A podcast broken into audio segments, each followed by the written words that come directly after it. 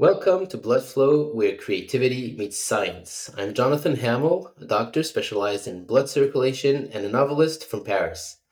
On this podcast, through conversations with world class experts in the domains of science and art, we will try to explore the hidden links between the pulse of life and the rhythm of creativity. Today, my guest is Cass Sunstein. Professor Sunstein is a legal scholar. He is also the author of many articles and books among which the New York Times bestsellers The World According to Star Wars and Nudge, co written with Nobel Prize winner Richard Thaler. Professor Sunstein serves as administrator of the White House Office of Information and Regulatory Affairs in the Obama administration from 2009 to 2012. He was a professor at the University of Chicago Law School for 27 years, and after leaving the White House in 2012, he became the Robert Walmsley University Professor at Harvard Law School, where he established a program on behavioral economics and public policy. In 2017, to honor his exceptional contributions to the humanities and social sciences, he was elected to be a corresponding fellow of the British Academy, the UK's National Academy for the Humanities and Social Sciences. In 2018, he was awarded the Holberg Prize, which some people describe as a Nobel Prize for the social sciences and humanities. In 2021, Professor Sunstein joined the Department of Homeland Security as an advisor to the Biden administration on immigration policy. He is also an avid squash player. In 2017, he was ranked 449th in the world by the Professional Squash Association. Association, sorry, and I don't want to ask you if that's true. His new book, uh, co written with Professor Tali Sharot, is called Look Again The Power of Noticing What Was Always There. And it's a great, great book. I just read it. Professor Sunstein, welcome to the show. It's great to have you. Thank you. It's wonderful to be here. So there were a number of subjects uh, I suppose you could have written the book about. Um, when and how did you choose the subject of the book? What was the process like? Thank you for that. Um, both uh, Tali Sharot and I have worked on uh, behavioral science and psychology and neuroscience and uh, policy issues and issues about human life. And we noticed that the topic of habituation, it's a lot of syllables, uh, was both the most fundamental of all in many ways and also unexplored except in academic articles that were uh, very specialized and on very specific issues, sometimes about rats or uh, other non human creatures. And because so much of life is founded on what we habituate to, we thought it was, in a way, uh, a continent that had not been adequately visited. And the more we thought about it, the more it kind of got into our bloodstream and we got really excited about it. Yeah, what was the creative uh, process like the um, to write a book uh, with four hands? Did you have weekly or monthly meetings? What what was it like? Um, at least weekly, and uh, often more than that You're continuing, I'm delighted to say, to meet to discuss the book and uh, various topics in the book. Uh, we both spent a lot of time in Cambridge, Massachusetts, and so we had lunch uh, not infrequently to discuss the book, and we would meet on Zoom calls basically every week. I think that was our normal cadence, and we'd email uh, every day. And the way we'd write it is one of us, after lengthy discussion of what the chapter might look like would be assigned the task of producing a first draft. And the other, once receiving the first draft, would revise it very significantly. And then we'd go back and forth a lot, a lot, a lot until we had something that we thought was maybe ready for someone else to read. Mm, interesting. Uh, so your book, it's called Look Again. It's uh, well, I'm gonna go deep in in all the subjects. It applies this concept of habituation to different parts of our lives. So there are four parts to the book: uh, well-being, thinking and believing, health and safety, and society. So before we go deeper into the ideas explained in the book, would you mind defining this concept of habituation? Okay, so your ancestors and mine too were related, by the way. Uh, these are distant ancestors, were not very talkative, and they didn't know much about music or literature. They didn't even have language. Uh, they didn't walk, but they were extremely sensitive to change. If things stayed constant, they didn't do much. But if things started to change, then they started uh, to swim and bounce and do various things.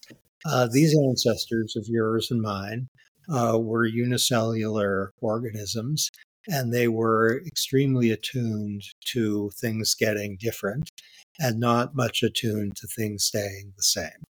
And uh, that's built into life that we are extremely sensitive to changes from things. And if things are stable, we tend to desensitize to them.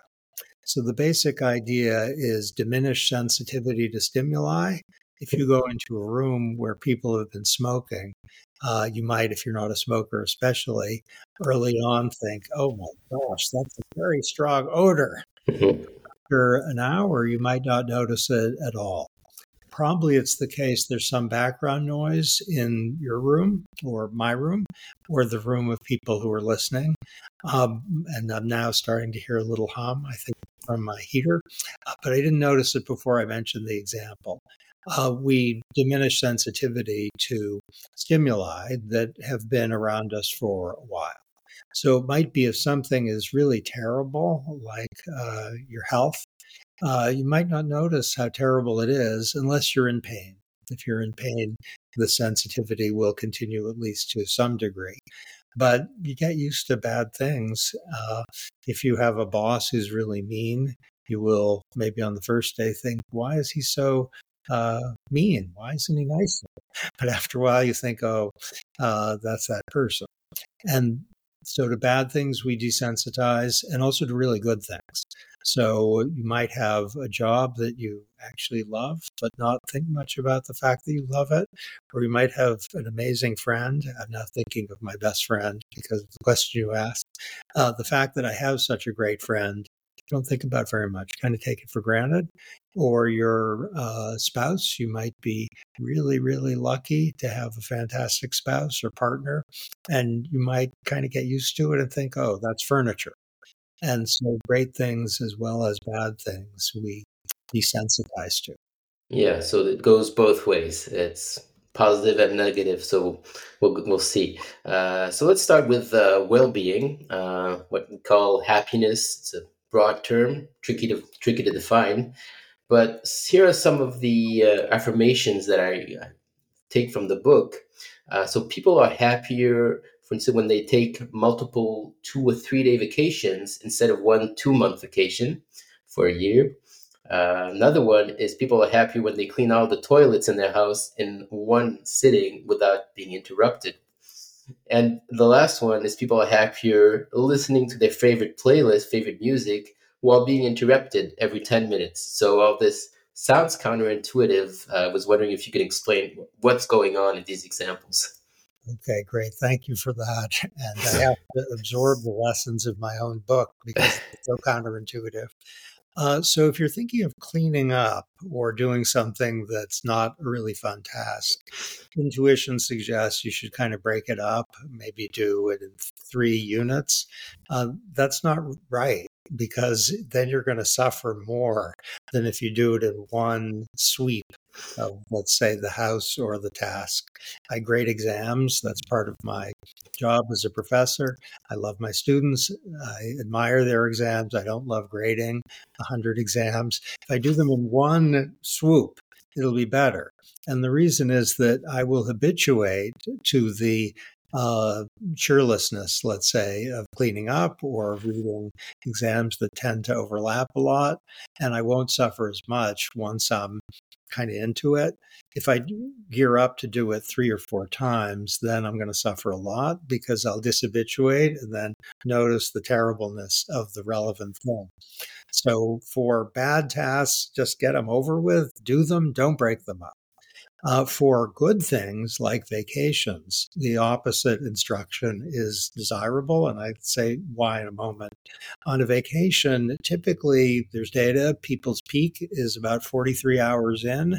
That's because they're used to uh, the kind of transition costs, and they're there and they're amazed by the thing. If it's a nice vacation place, let's suppose it's Paris or some beach place and it's beautiful and it's amazing, then you're noticing all that. After 43 hours, it's still going to be good, really, really good if it's Paris or a beach place, but not quite as amazing. That's because you get used to it and you're less astounded by the beauty or the novelty. Uh, if you take one vacation a year, that's great and lucky. And if you do it, let's say for two weeks, uh, uh, hooray for you. But if you split it up into, let's say, three four day vacations, that's probably going to be better if you can afford it in terms of finance or time. The reason is you look forward to it, you'll enjoy each of the four day vacations uh, a ton, uh, really a lot. And that's just a, a, a great thing to be able to have. So, to break up the good and to uh, motor through, let's say, the bad is smart. And that's related to happiness because we habituate both to the good and the bad. And we can take, take advantage of habituation to the bad to suffer less. And we can dishabituate to the good to enjoy more. And this can happen very quickly for, let's say, cleaning the toilets. It doesn't take a whole day unless you have 20 toilets. So you, you habituate to the bad really quickly too, and to the good. So, yes, completely. So hmm. if you're into some unpleasant task, it might be that thinking about it is awful and the first minute is really not good. But four minutes in, you're just doing it and you're not suffering much. You've habituated to the to the relevant task. Yeah. Yeah, it's crazy.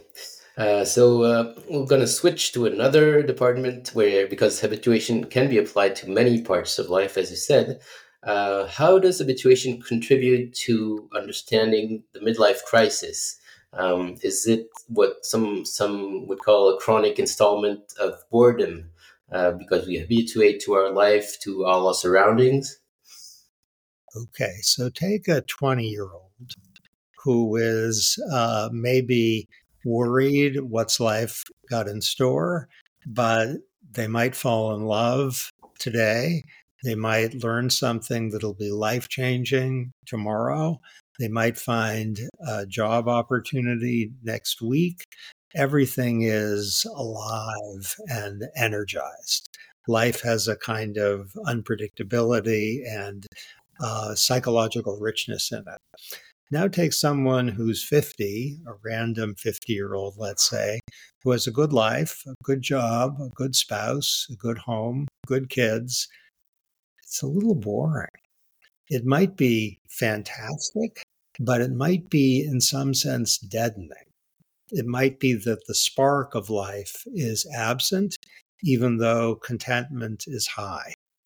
The midlife crisis is associated, we think, with profound habituation on the part who suffer for people who suffer from it to everything, including, you know, really good things. But to live in really good things that are very stable makes you feel that the sparkle of your life is is gone. And it's as if there aren't bright lights. There's just a kind of gray. Mm. And in fact, the eye sends to see colors as gray. This is literally true if the eye is unmoving, and gray is kind of depressing. Hmm. Yeah, like the, the picture on the book cover that people will see. If you you stay on on the center, first of, first you see all these bright colors, and in a few seconds, all you see is gray. So it's a good metaphor for sure. Um, I wanted to talk in the book. You say that uh, you uh, you write that you had dinner with uh, Esther Perel, who's a famous psychologist and couple therapist, uh, how did you find that uh, your ideas or studies somehow uh, interconnected um, when talking about midlife crisis and maybe boredom in couples? Uh, can you explain a little bit how that ha- happened and what you talked about? Yeah. Um, so this was a wedding where it was almost miraculous, yes, that Esther Perel, the great um, psychologist and therapist and theorist of uh, the erotic, was seated right across from me at, at a wedding. And uh, she had something to say about marriage. And sure. Even at that uh, at that uh, dinner. And, uh, you know, we didn't talk in detail about her work, but we talked a little bit about it. And the kind of lesson I got is fire requires air. And uh, given what she said at dinner, I started reading her uh, a little bit just because I met her, but a lot more in connection with, with the book. And the basic idea is that assume you have two people who are super attractive, uh, and then one strays or one gets bored and doesn't stray. Uh, that's a mystery to many of us. What, how can you get bored with uh, you know something who's so somebody who's so attractive? Uh, the answer Perel gives is that basically monogamy is a problem, not because of anything bad about people, just because uh, people habituate. And if you are with, let's say, one person for a while, even if they're completely amazing, the spark tends to go out. That's Perel's basic finding. And the reason the spark goes out is you need a sense of surprise and mystery. Hmm. Otherwise, as you said, with respect to the picture, things turn gray. And so Perel's great focus is on uh, the she doesn't use the word habituation, but that's what she's she's on. That there's desensitization to one's own partner, even if there's no dissatisfaction with the partner, just by virtue of the fact that the partner is the partner. And then, you know, someone might see someone else who's not as attractive and not, not as amazing, and uh, there's there's an erotic spark and that's or just the, the lack of uh, surprise. Maybe you you you know what the person is going to say or how the person is going to react so it makes it less interesting for in, in a sense. So i guess that that's, that explains it. that's Perel's finding and what mm-hmm. we try to do is link Perel's finding about the erotic which is not what the book is fundamentally about there are a couple pages on it sorry readers it's not fundamentally about the erotic, it does appear. Uh, we link it with the broader phenomenon of habituation. So just as people will, you know, have a midlife crisis or maybe not love a vacation three weeks in, or get a little bored with a fantastic job if they've been doing it for 15 years, or be uh, relaxed about their own lying after lying for a while.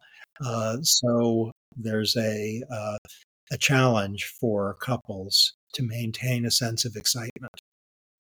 And one of her what what are some of the of the, the solutions, if you, if you can say, is also taking many vacations from each other, giving each other space, air, as you said, for fire, right? Yeah, completely. So one thing uh, Perel notes, very vivid, that when people who've been together for a long time are asked when do they find their partner most attractive, it's often at a party where they see their partner engaged in conversations with someone else. Now, why is that uh, a turnoff? I think it's because people see their partner from a distance rather than as furniture. And they think, oh, this person's this first person's great.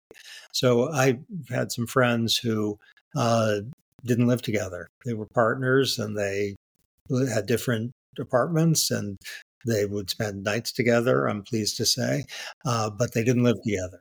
And I had other friends who spent uh, a significant number of months away. Um, I don't recommend either of those things, but they are uh, uh, informative, let's say, about the sorts of things that some people do. There are other things that are much smaller, like uh, have a girls' night out or a boys' night out or spend a weekend doing something with someone else. Not not that thing with someone else. Why would you not recommend uh, living apart? Um, have you seen the negative effects of this? Well, of the positive ones. I'm, I'm not recommending it, and this is what we call casual empiricism, rather, which means not data. So casual empiricism. Oh, okay uh, suggests that people often flourish if they live together, if they like each other.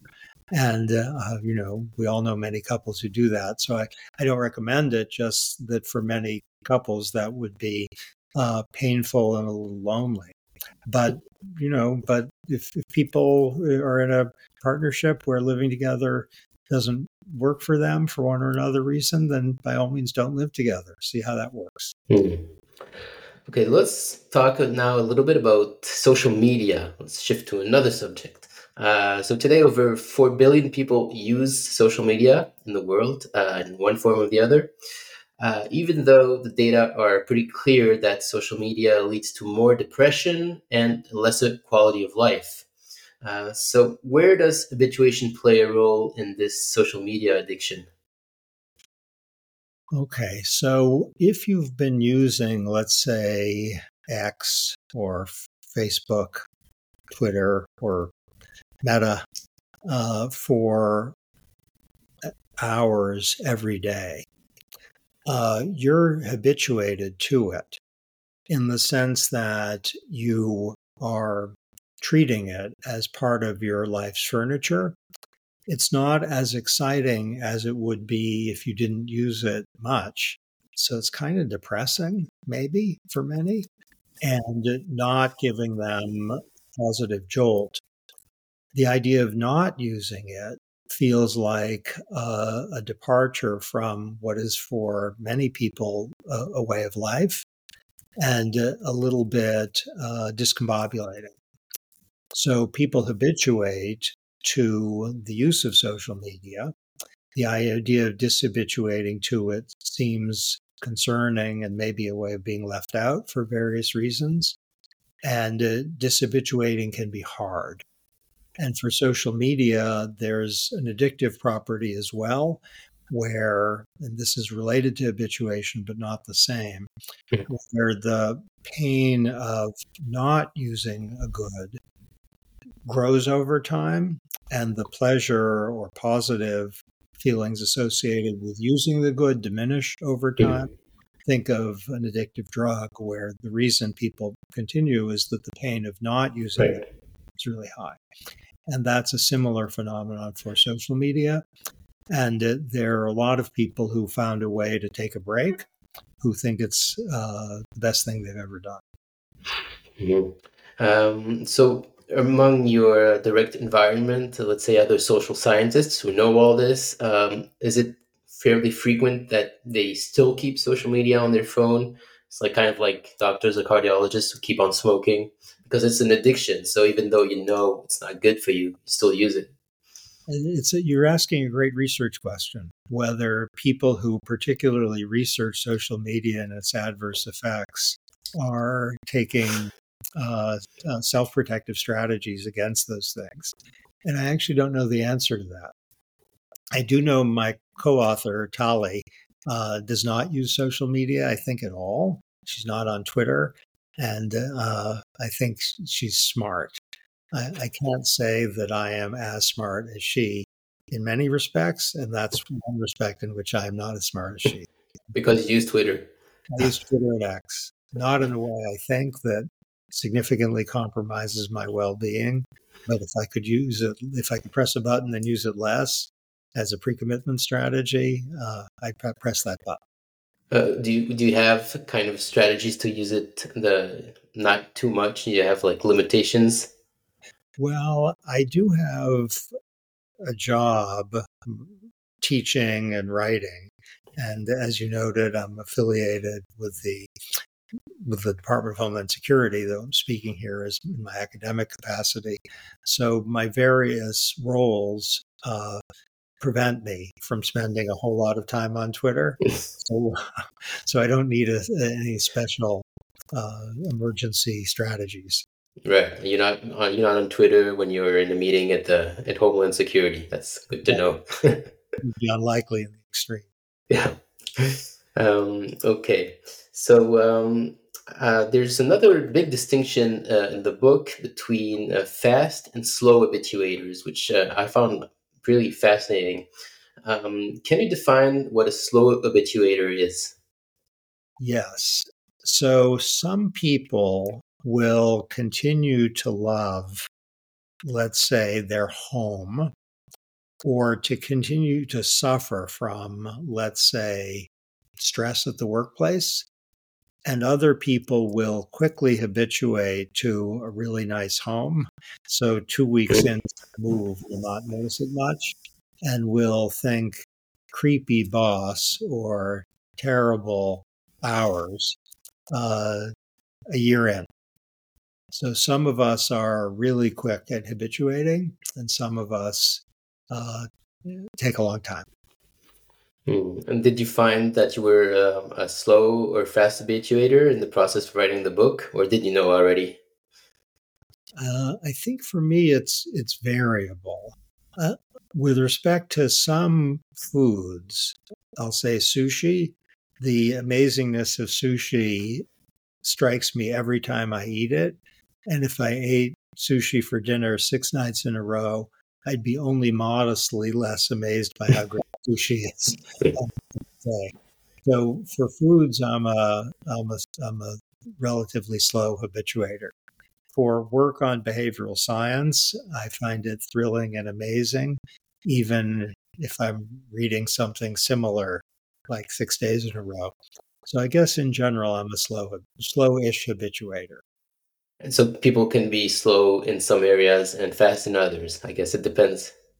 Completely. So mm. it might be that in love, some people will be amazed and thrilled for years that they've found a great partner.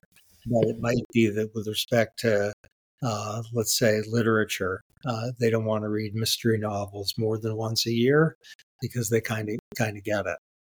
Yeah. But there's people who just by nature are really fast habituators, and they are.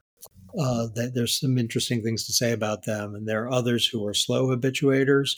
We can map that distinction onto the difference between explorers and exploiters. So maybe, with your indulgence, we'll talk a little bit about them. Sure. Uh, there are some people who are very exploring in their life. They don't want to go to the same restaurant uh, very often. They hate the idea of a staycation. To go on vacation to the same beautiful point makes them feel a little like life has no meaning. And there are other people who are exploiters, not in a bad sense, but they exploit their existing stock of things. And for them, the idea of a staycation makes them smile for them the idea of going to the same good restaurant every Saturday night. That's fantastic. And if hmm. they discovered a nice vacation spot, they want to go there every year. So some people are explorers and some people are exploiters. I bet I bet you know which you are. I certainly know which I am. And uh, this uh, maps on to slow and fast habituation. If you are a slow habituator, then exploitation of your existing stuff won't make you bored and sleepy. If you're uh, fast habituated, then you think, oh it's the same restaurant. I want to explore something new. So for couples, it's better to find someone who's uh, in the same uh, habituation bracket. I, I'm not sure. I am by nature, and maybe you could tell by my affect as I described the two, I'm an exploiter. The idea of going to the same great restaurant, that's uh, to me fantastic. Uh, my amazing wife is an explorer. She's a war correspondent. She was a war correspondent. She now runs USAID. She was U.S. ambassador to the UN. She travels a lot. Um, she likes adventure. It, it may be that for couples, um, one explorer and one exploiter that that that has a certain charm. Of course there are no rules so i was just asking. Um, what about fast learners? Are they usually slow or fast habituators?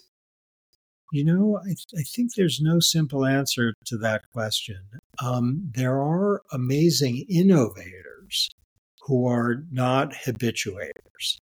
So I think we can say that there are people who can learn who habituate quickly or habituate slowly, but innovation requires dishabituation in business, in poetry, uh, in in various. So if you think of Bob Dylan, I think of as a kind of king of dishabituation. He prizes it in his own uh, work. You know, he doesn't do the same song the same ways and he goes from one thing to another. And in interviews, a lot of the things he says are basically uh, po- short poems in favor of dishabituation. Desolation Row is a song about dishabituation. Mm. So great innovators in multiple fields. They borrow, of course, uh, but Shakespeare was uh, uh, homo dishabituans. He that's basically what he induces in people who read him. We're we're startled. Even now, we're startled. And if you think of Steve Jobs and Elon Musk, they they're um, uh, what kind of learners there are, I'm not sure, but they are not people who habituate.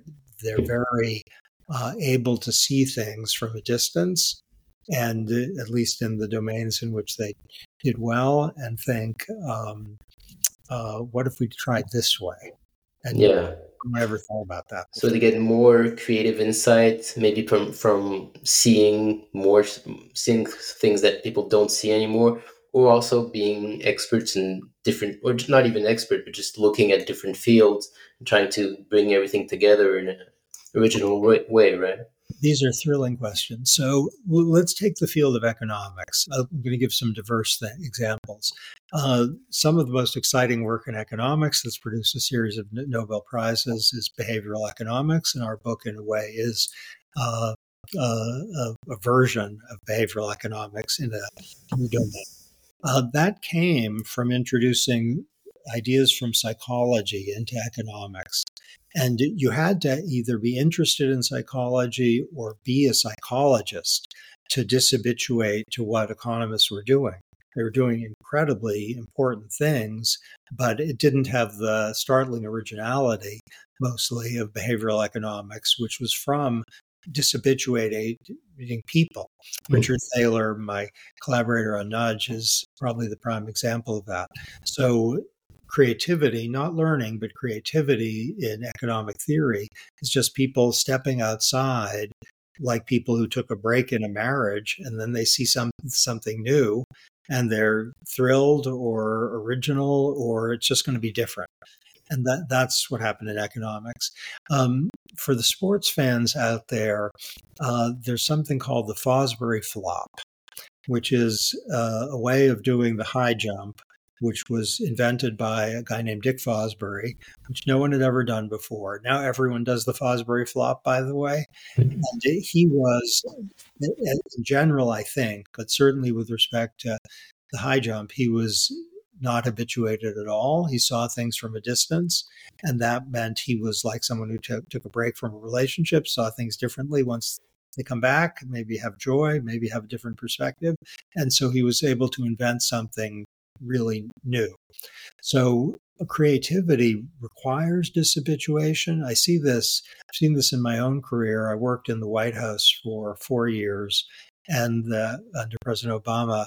And the first couple of years, I was just full of ideas, not necessarily good ideas, but ideas, because I had been outside of government, then in government, either I had ideas from before, or I developed ideas from the mesh between former academic in the White House and the White House. And it was just a time when one could be fresh. And then uh, by year four, I kind of ran out of ideas. I was habituated to the way we'd done things. And while I was less, uh, the risk that I would be reckless was greatly reduced. I kind of knew what I was doing uh, the the possibility of innovation was very dramatically reduced. Is that why you decided to leave?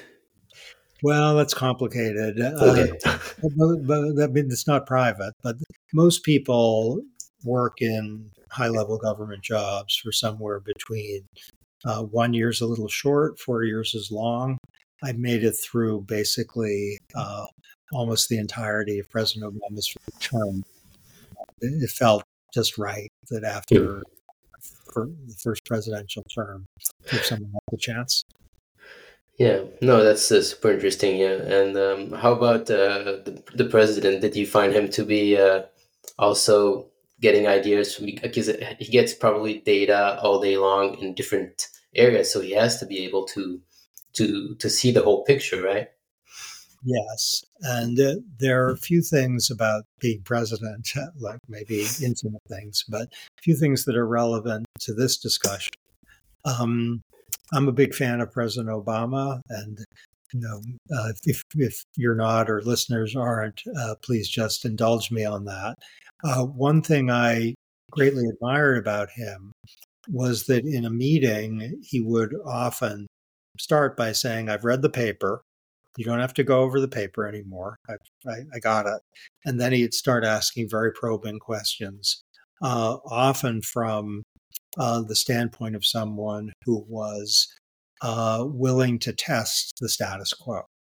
So he was not habituated, he was respectful of longstanding ways of doing things, but he didn't think that uh, an outside perspective was uh, a bad idea he, he, he said to one of my colleagues who met with him, uh, You're being smart and small. I need, need you to be dumb and big. That was amazing that he asked one of his advisors, not smart and small, dumb and big. Hmm. Meaning, I need you to ask questions that maybe are dumb, but that are really putting pressure on the conventional wisdom. And he knew that uh, habituation might lead to missing something really important or lead to an absence of creativity. Hmm. Yeah. Well, thanks for sharing that. It's super interesting. All right.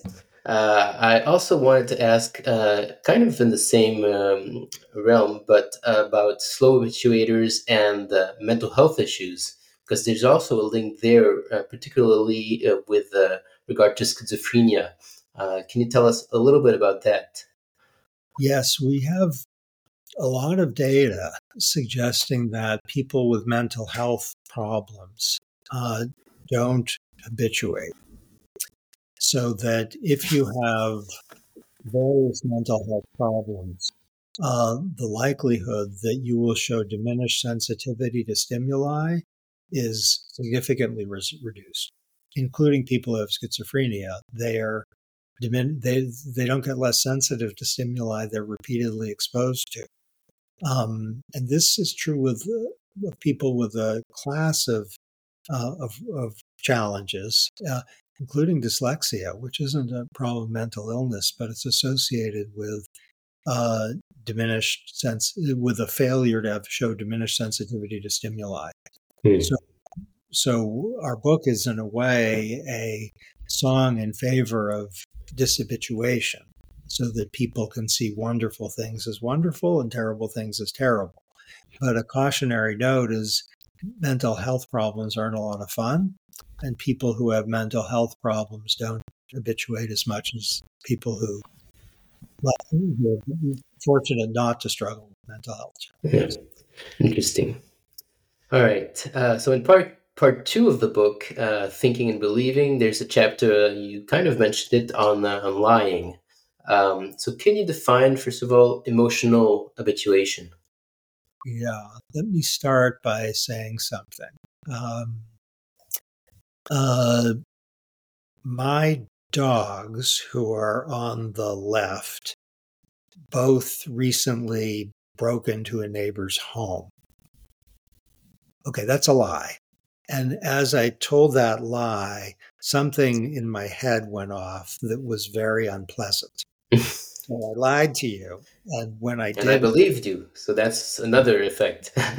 Oh, well, I'm so sorry, but I did it to prove a point, which is that stating a lie, even in a setting like this one, for most of us, there's a jolt of a very unpleasant jolt and that's uh, so i'm still reeling a little bit from what i just experienced and that's that emotional habituation means an emotional calming with respect to something that generally creates emotional uh, agitation. Hmm. so might be that you know you lose a parent and that's a horrible thing but there is emotional habituation to the loss of a parent. The grief process often involves that. And then, then there's calm. um, to lying for most of us, most of the time. If you do it, you're not emotionally habituated to that. It's as if there's a uh, very unpleasant noise that went off your in your head hmm. when you lie. Hmm. So it, it it also it always goes both ways. It's good, for example, for a surgeon who you know was cutting the sternum open at the beginning, young intern. He's you know he has a lot of emotion, and then he's done like 500. He has less, so that's good because you don't want that emotion but it also works for lying. And and in the book, you say if you start lying very young, like I saw a young kid in the park the other day. Uh, with the he was playing ping pong with his father, and he just called his teacher and said, "I'm so sick, I can't come to school."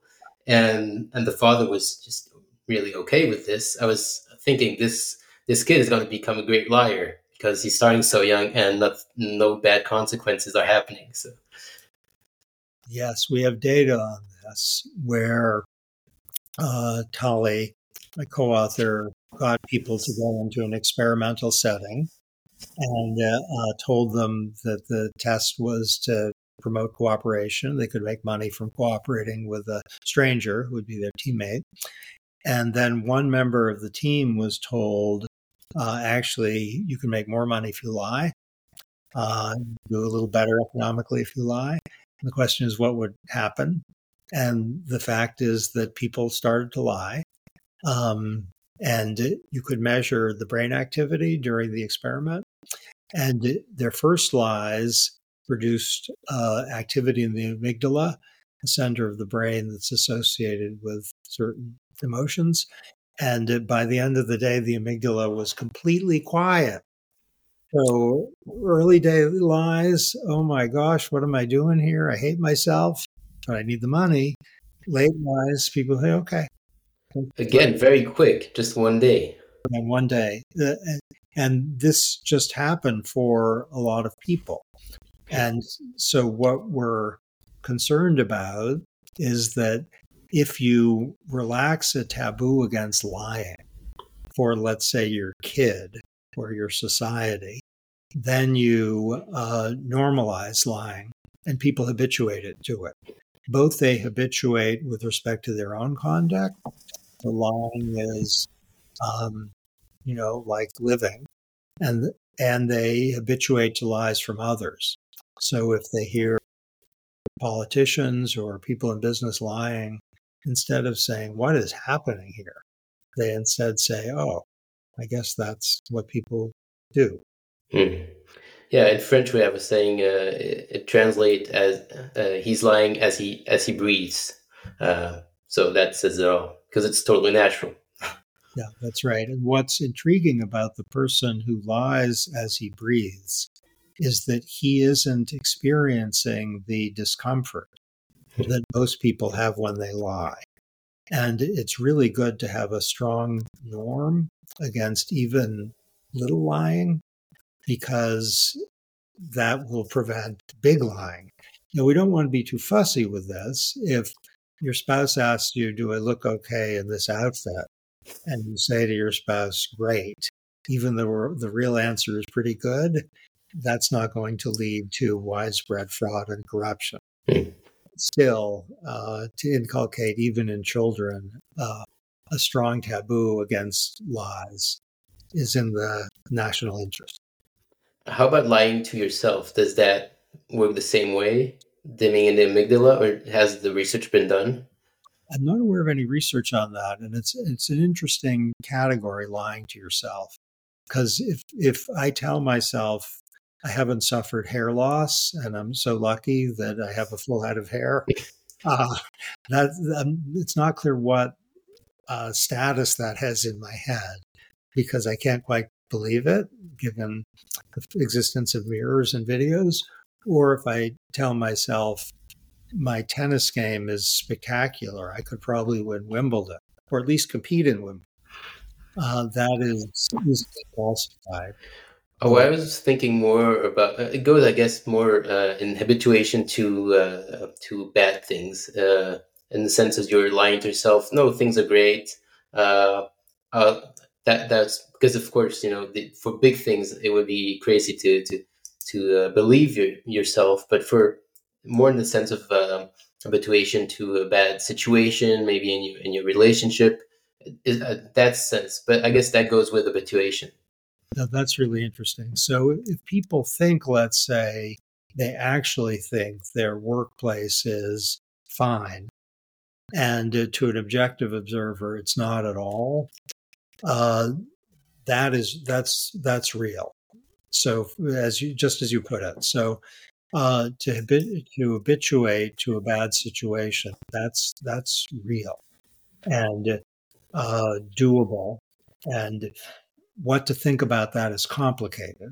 So if people are living under very challenging circumstances and they don't mind, that's better than kicking their heads against the wall or hitting their heads against the wall. Um, kicking your head against the wall would be a very complicated maneuver. Um, uh, so to habituate to an intractable, uh, less than good status quo uh, produces an increase in well-being, and uh, we know all over the world people are able to do that, and that's a that's a blessing. Tocqueville said something like this, speaking of slavery shall, so we have a Frenchman here, uh, uh, though I'm going to use the English translation. I won't have it exact, but something like, shall I call it uh, a blessing of God or a last malediction of his anger? That propensity of humanity that gives people the ability to adapt to the uh, gravest afflictions and actually to like them. I might a little bit the end, but I have the the, the meaning that those words, shall I call the blessing of God or the last malediction of his anger. I think that's an exact quote of the English translation. And uh, that shows the complexity Tocqueville was on to people's ability to habituate to what's bad. Right? And, yep. You know, yeah. It's very complicated, and, and as we said, um, it can lead to um, big, even bigger things, uh, like the rise of fascism, which you talk about, you, write about, sorry, in the book. Um, you write when ethical erosion is gradual, people are less likely to take notice and more likely to engage in wrongdoing. So I guess that's habituation on a larger scale. Yeah. So we did some work on the rise of fascism in the 30s and the accounts are permeated, sometimes even the very word habituation. Uh, that in Germany, uh, the gradual habituation of the people is one line used by someone who was actually there in the 30s. And it, Nazism didn't go, you know, from zero to uh, 100 miles per hour immediately. Give the reference to miles. It, it was uh, uh, incremental. And it, that made it more possible. And that's often true of the rise of social horribleness. That things start out, uh, you know, worrisome, concerning, and then uh, after a certain period, uh, there's a clampdown, and people don't see it the way they would if it had not been gradually approached. Mm-hmm. Yeah, so very very important to see that. Uh, what are some of the ways to stay, you know, alert on this? I guess reading the book and having these conversations are part of it, but I guess this goes to conversation on a bigger level, government levels, and everything. That they need to be aware of this, and hopefully they are. yeah, I think uh, you know some of the work after World War II was basically designed to have terminology and a set of norms that would reduce the risk that people could habituate to terribleness.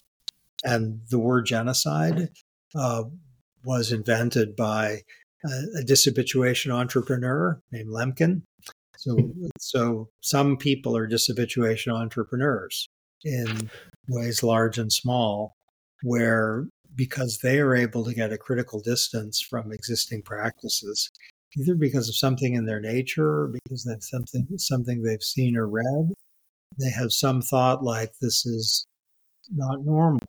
where normal means uh, uh, tolerable rather than usual. And this is not normal, can be understood to mean usual or can be understood to mean tolerable.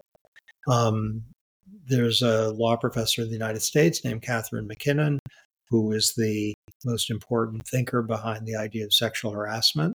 She wrote a book called Sexual Harassment of Working Women. And she's a dishabituation entrepreneur. The, the idea of sexual harassment, she said, this is not normal. And uh, it's not, uh, it's not Nazism, but it's bad. It shouldn't happen. And she's made it much less likely to happen because she's dishabituated men and women all over the world. Mm-hmm. Okay, so we're gonna switch gears just a little bit because we only have 10 minutes left, and I wanted to talk about uh, squash, in particular, not in particular, but physical activity because I know you're a big uh, squash lover and player. Uh, how does uh, physical activity uh, and what what role has physical activity in your life and also in the process of creativity that has to come into your work? Okay, well, we'll talk uh, science and then speculate a little bit. So the, the, science suggests that uh, standing up and walking around can spur creativity. And we refer to some uh, data on that that if people are just stuck sit, sitting and trying to be creative, that uh, might not work. But if you stand up and go around, walk around, do a little bit, then uh, then jolting and dishabituation are more likely. Um, I want to be careful about generalizing from any particular individual life, but I can say that uh, many of us, including yours truly, find that if you do something, you know, sports activity, play football or soccer or uh, you name it, what you like, or if you play squash or tennis. Um, and a shout out now to Victor Crouin, my friend, the number 11 squash player in the world, who is French uh, and went to Harvard and oh. maybe on the way to the top five or higher and I oh. privileged to play with him. And um, he's uh, hard to get even a single point from, but you run a lot, and if you play Victor Crouin, then the next uh, hour you might be able to be more creative. Mind is is ready to start thinking. The blood is pumping. okay. Um, so, what is the future of uh, dishabituation? Um, it seems like travel uh, is part big part of dishabituation, mainly in short vacations, as we said, or long vacations. Um, you end the book talking about Marco Polo. Uh, what can we learn from his life and that can help us to, to dishabituate today? Okay, let's back up a bit, shall we, and talk about uh, what makes a human life good. We'll get to Marco Polo in a moment. Uh, people want to be happy. They want to enjoy their days. Um, but if all you do is enjoy your days, it might not be perfect because people want their life to be meaningful as well. So if your life is spent um, watching the most fun TV shows and let's say playing squash uh, all the time, you might think, well, the TV shows weren't so meaningful. The squash was kind of meaningful, but uh, that's not all I want my life to have. Uh, so people will trade off happiness and meaning. Um, and some people will do something meaningful, even though it doesn't make them so happy. It might involve their family, it might involve good works for society. And for a long time, happiness and meaning in social science circles were thought to be kind of exhaustive. Uh, but there's recent work suggesting people also want psychological richness understood as variety in their life.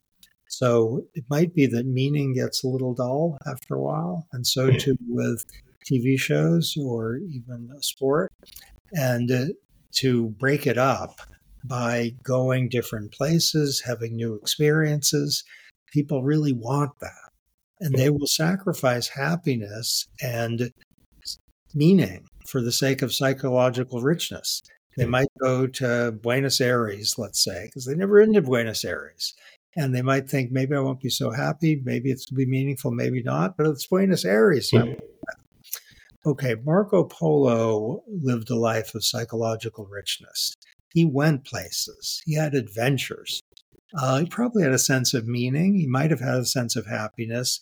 But what makes Marco Polo distinctive was was tra- as traveler, he uh, dishabituated in his own life, and he dishabituated other people too because they got to read about him and thought, "Gosh, life is like this there, and life is like that here." And then my own life here, I see in a different light. I see it afresh.